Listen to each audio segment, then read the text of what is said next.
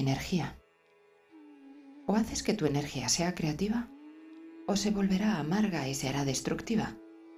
La energía es algo peligroso. Si la tienes, tienes que usarla creativamente porque de otro modo, antes o después, te darás cuenta de que se ha vuelto destructiva.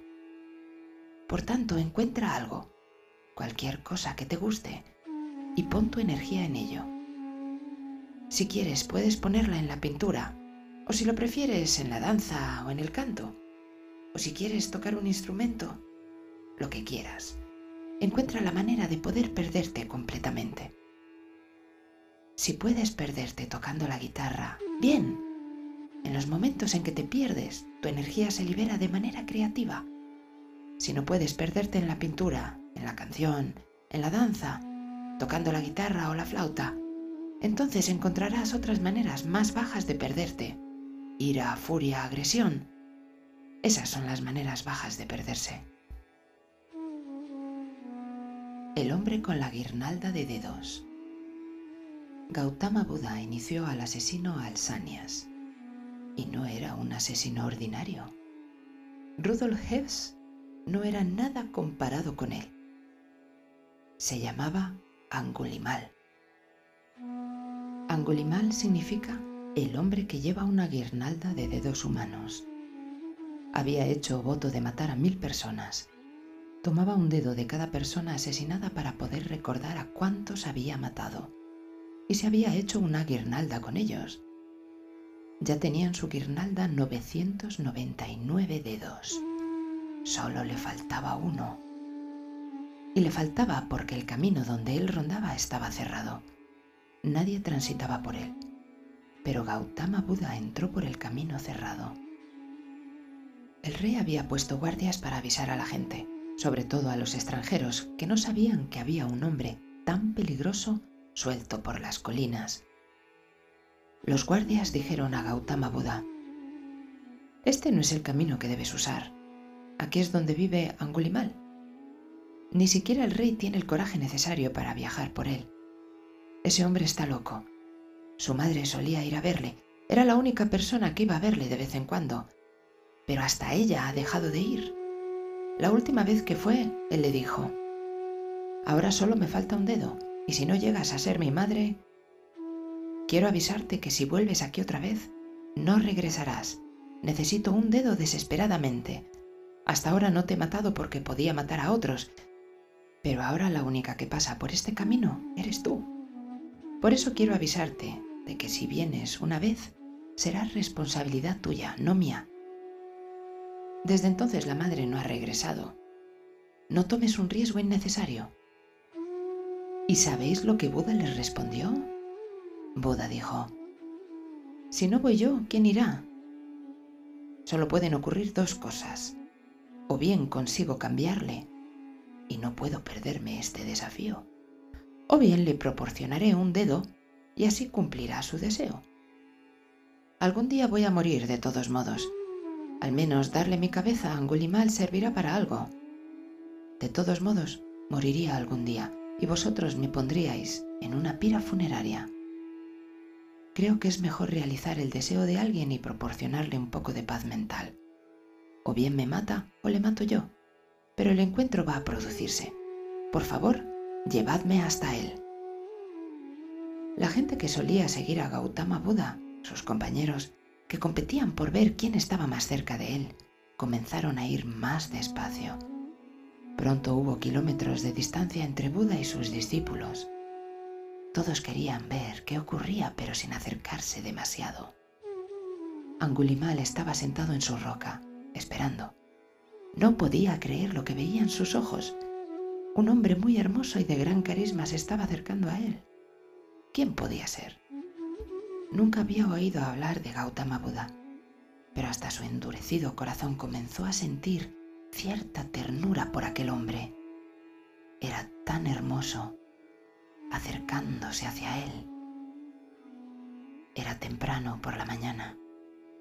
Soplaba una brisa fresca y el sol estaba saliendo pájaros cantaban y las flores se habían abierto, y Buda se acercaba cada vez más.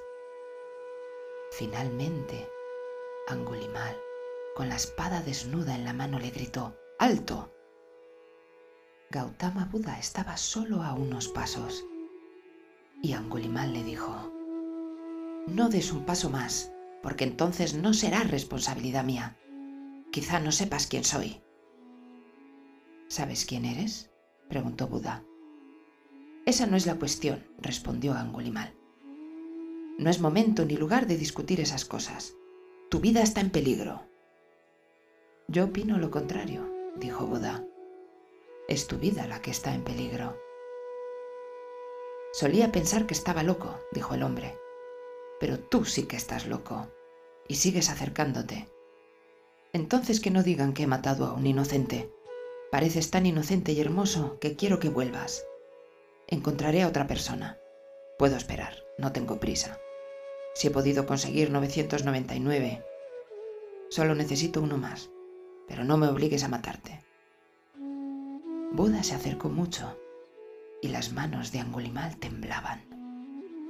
Aquel hombre era tan hermoso, tan inocente, tan parecido a un niño.